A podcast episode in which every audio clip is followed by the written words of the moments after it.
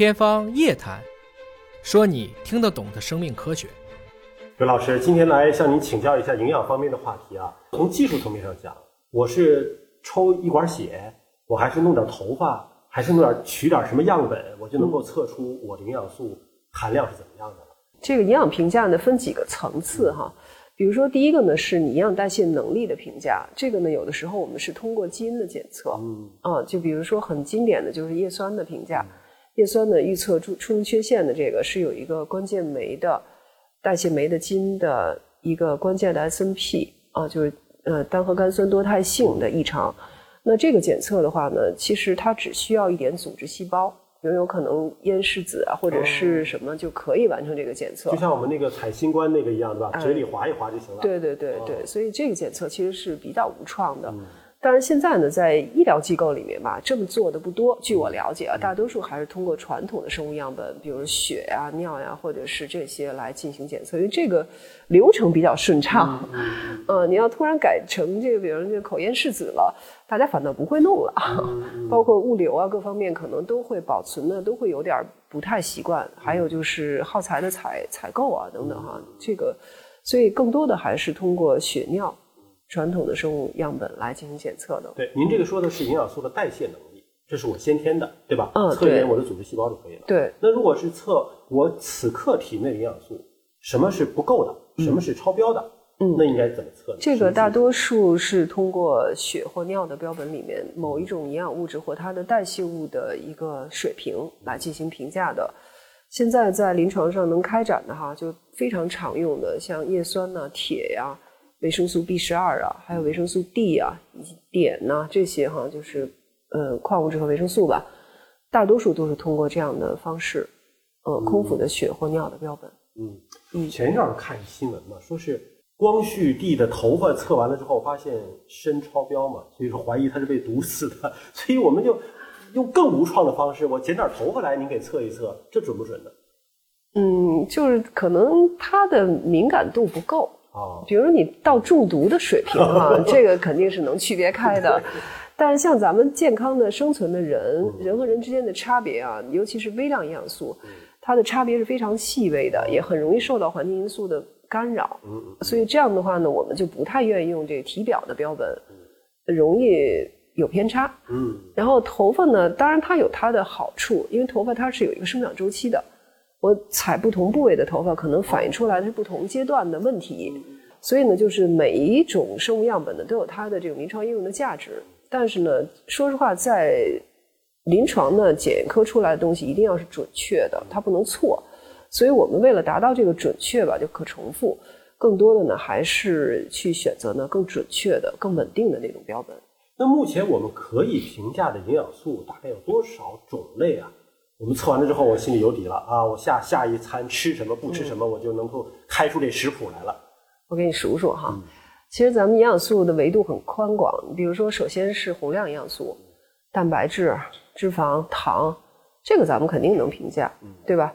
甚至呢，现在可能对于这个脂肪的评价都已经到了脂肪酸的水平，就是所谓组学的方法嘛哈。我可以看到你体内某种脂肪酸的含量到底够不够？不饱和的。对，像现在非常流行补的这鱼油，对对，鱼油不就是 EPA、DHA 嘛，是吧？咱们可以通过这一检测就知道啊，你 EPA 缺不缺，DHA 缺不缺，哈，阿尔法亚麻酸缺不缺，是可以做到这个水平的。那糖呢，我们就是可以看到血糖，这大家都懂。但是血糖高不是好事儿，对，说明你糖代谢能力差。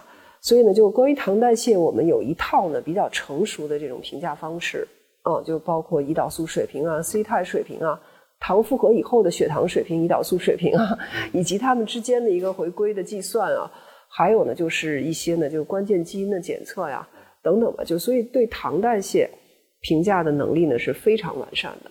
啊，就一个人，你到底糖代谢现在怎么样？你锻炼以后会不会改善？我们可以很准确的回答你。像还有就是蛋白质的问题，蛋白质呢，可能很多年轻人都很关心哈，老担心不够，老想多弄点儿进来，觉得这样特别好。但是我觉得蛋白质的问题呢，其实也是一个适度的问题，因为它本身的代谢呢是需要非常多的辅酶参与的。所以就是像运动员呀、健身狂人呐，呃，蛋白质摄入量极大的这些人的话呢，他其实都非常容易合并一些呢蛋白质代谢相关的微量营养素辅酶的缺乏，嗯，比如 B 族维生素，还有像锌，对吧？这些，所以这个糖脂、蛋白质的代谢，我们都是可以评估的。那么微量营养素里边呢，维生素，维生素呢，在临床上，据我知道啊，就是在协和这个层面上面，我们能够开展的维生素的检测呢，呃，首先是维生素 D 啊，然后还有叶酸、维生素 B 十二，这肯定可以。另外两种脂溶性的维生素，维生素 A 和 E，我们也是可以做的。那么维生素 K 呢，它是可以用间接方法去做的，现在呢正在建啊，正在建这个方法。所以大概呢，就是脂溶性维生素基本上都可以。水溶性维生素的话呢，现在呢受到方法的局限，可能能够做呢三到四种。所以这个是维生素。矿物质的部分的话呢，会呃要略少一点。我们现在临床能够做的哈，除了电解质，比如说像什么钾、钠、镁啊，这氯，这都是临床常规，不是特有的营养检测。那铁的话呢，可以算是一个铁、碘，这是我们可以做的。我们还会有一些间接手段呢，可以评估铜和锌。啊，我们非常注重的这些在临床也是比较容易缺乏的，跟疾病的发生有关的微量营养素，我们大概能做这些。我我听了您虽然描述了这么多哈，但我感觉没有那个保健品商店里头卖的那些瓶瓶罐罐多，因为那些 瓶瓶罐的种类好像是超过了您说的这个种类了。对，您所能够评估的，比如说哈，就是十种、二十种，但是我可能商场上能买到的一百种、两百种，那我怎么去？选择我吃什么呢？嗯，是这样哈。如果是我的话，我当然条件可能比一般的人要稍微的优越一些哈。我可能呢会关注自己更容易缺乏的营养素，嗯，去做评价，我到底缺不缺？我需要补到什么程度才能纠正这个缺？然后呢，去选择呢对应的制剂。那它可能是单一制剂，比如我就是常年的会缺维生素 D，因为办公室工作，我没有太多机会去做户外的运动和晒太阳，所以我会常年补维生素 D。那我不见得会买含维生素 D 的综合维生素，就您说的那个多维度的营养素。当然了，也这个买这多维吧是一种好办法。为什么？因为它省事儿啊，对吧？它便宜啊。那你一下子就可以把这些问题全部都涵盖到，多好呀！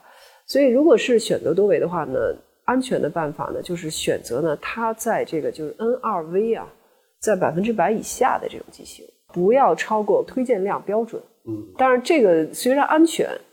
有效性上面可能就会要打折扣，对吧？因为你要维生素 D 的话呢，我们的推荐量标准的话，一天可能成年人就是十个微克，四百单位。那大多数制剂呢，你看一看就知道了，好多综合维生素里面维生素 D 都是八百单位、两千单位起的。所以要加量的不好吗？对啊，对啊，就就维生素 D 这个事儿，加量是没关系的，到两千没有问题，但是叶酸就不行了。哦。碘可能就不行了，是吧？所以这个就要综合考量。考量的话呢，我觉得还是在这个就推荐量标准里面去选择，对于一般的大众来说呀，会更安全。嗯。那至于它是不是能够解决你所有的问题呢？你如果还有营养素缺乏相关的一些表现或者可能性的话，那咱们到专业机构查一查呗。嗯。嗯，把问题找出来。所有的孕妈妈，如果真的是想精准的知道自己体内到底什么元素多了，还缺什么，需要怎么补？精准的补，首先得先了解自己，得先做一个自身的营养素的一个检测，是才能够在对孕期营养指导上有更精准的。